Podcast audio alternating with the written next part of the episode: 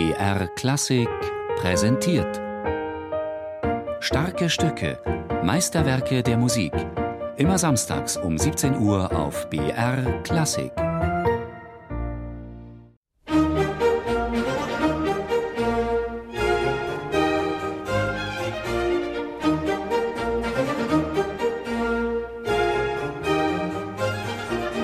Was war dran an diesem angeblichen Wunder der Menschheit?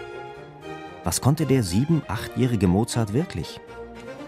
Waren die Anzeigen und Zeitungsberichte übertrieben, die jedem Auftritt der Mozart-Kinder in einer neuen Stadt vorausgingen?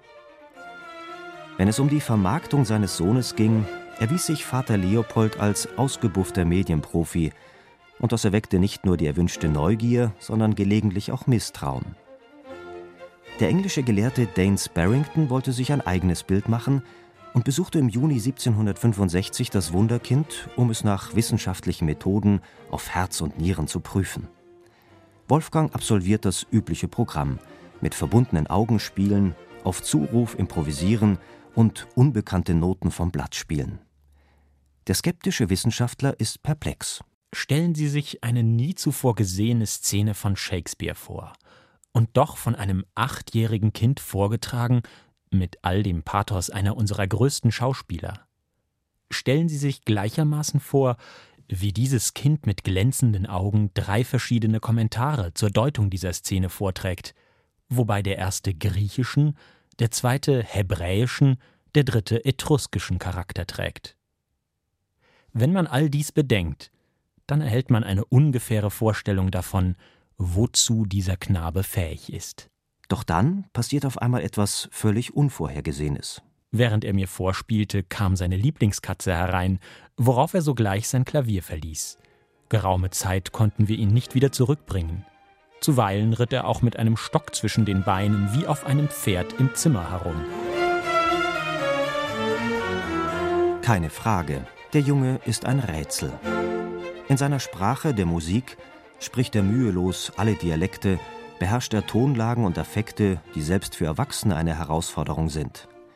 Ansonsten aber ist er so spontan, verspielt und impulsiv wie jedes andere Kind auch.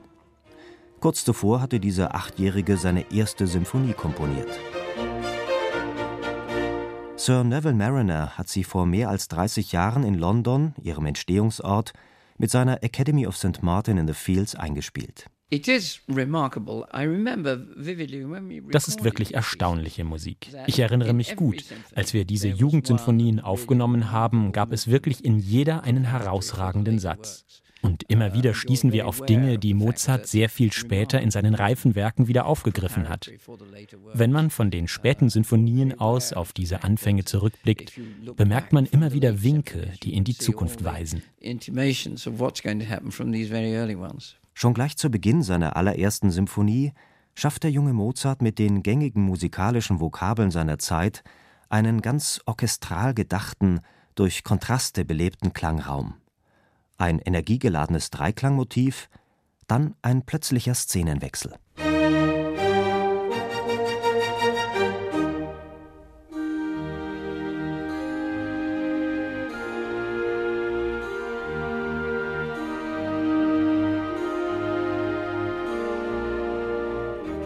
Auch der langsame Satz birgt Überraschungen. Erstaunlicherweise ist dieser Satzbeginn geradezu opernhaft gedacht, wie für eine imaginäre Bühne. Die höheren Streicher bilden mit ihren leichten, durchsichtigen Triolen sozusagen die Szenerie für den Auftritt der Solostimme in Cello und Bass. So etwas gibt es immer wieder in den späteren Opern. Ich erarbeite gerade jetzt wieder einmal die Zauberflöte und genau die gleiche Passage im Bass gibt es dort auch.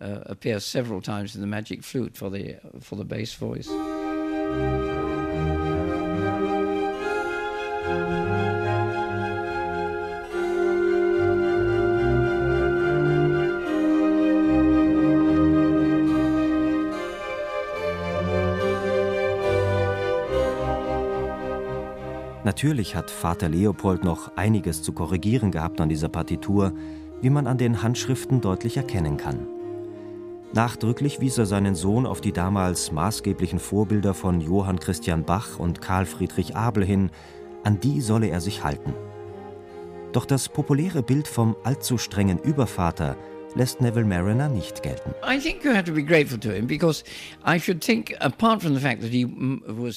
Ich glaube, wir müssen ihm dankbar sein. Uh, Zwar hat der Wolfgang manchmal wohl auch in seiner Fantasie gehemmt, also aber die Disziplin, zu der er ihn uh, angehalten hat, war sehr fruchtbar.